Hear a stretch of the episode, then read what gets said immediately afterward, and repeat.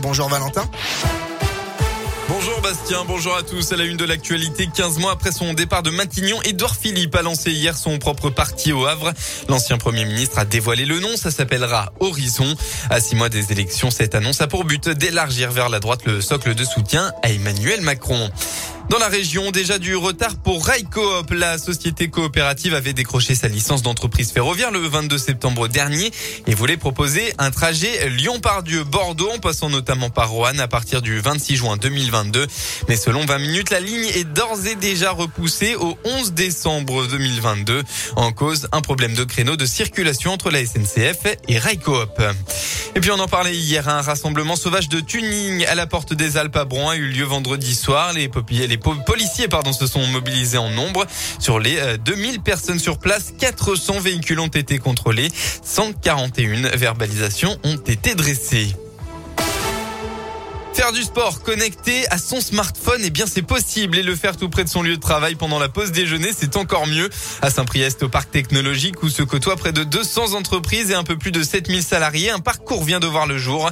À l'initiative de ce projet, la ville de Saint-Priest, la métropole de Lyon et l'association des entreprises du parc technologique, dont Laurent Albiac est le président. On a la chance de travailler dans ces crânes verdure. On a pu remarquer que des gens essayaient de pratiquer du sport entre midi et deux. Donc ça nous a donné l'idée de créer ce parcours de santé et euh, bien entendu comme il est dans le parc technologique de, le faire euh, connecter donc euh, de se mettre dans le digital. Quand vous arrivez vers un agrès, vous avez un, sur votre smartphone, vous avez une application et donc vous avez un coach virtuel qui va vous donner des indications pour réaliser les exercices à, à faire. Donc c'est ça qui est intéressant, c'est le fait de bénéficier d'un coach sur son application de smartphone.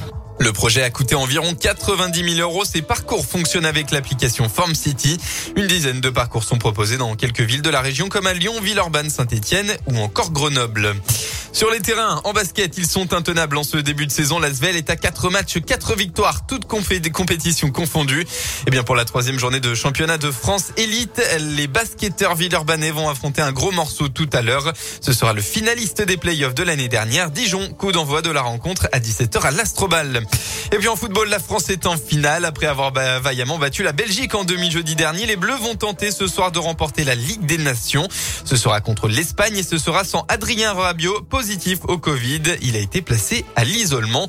Coup d'envoi du match à 20h45.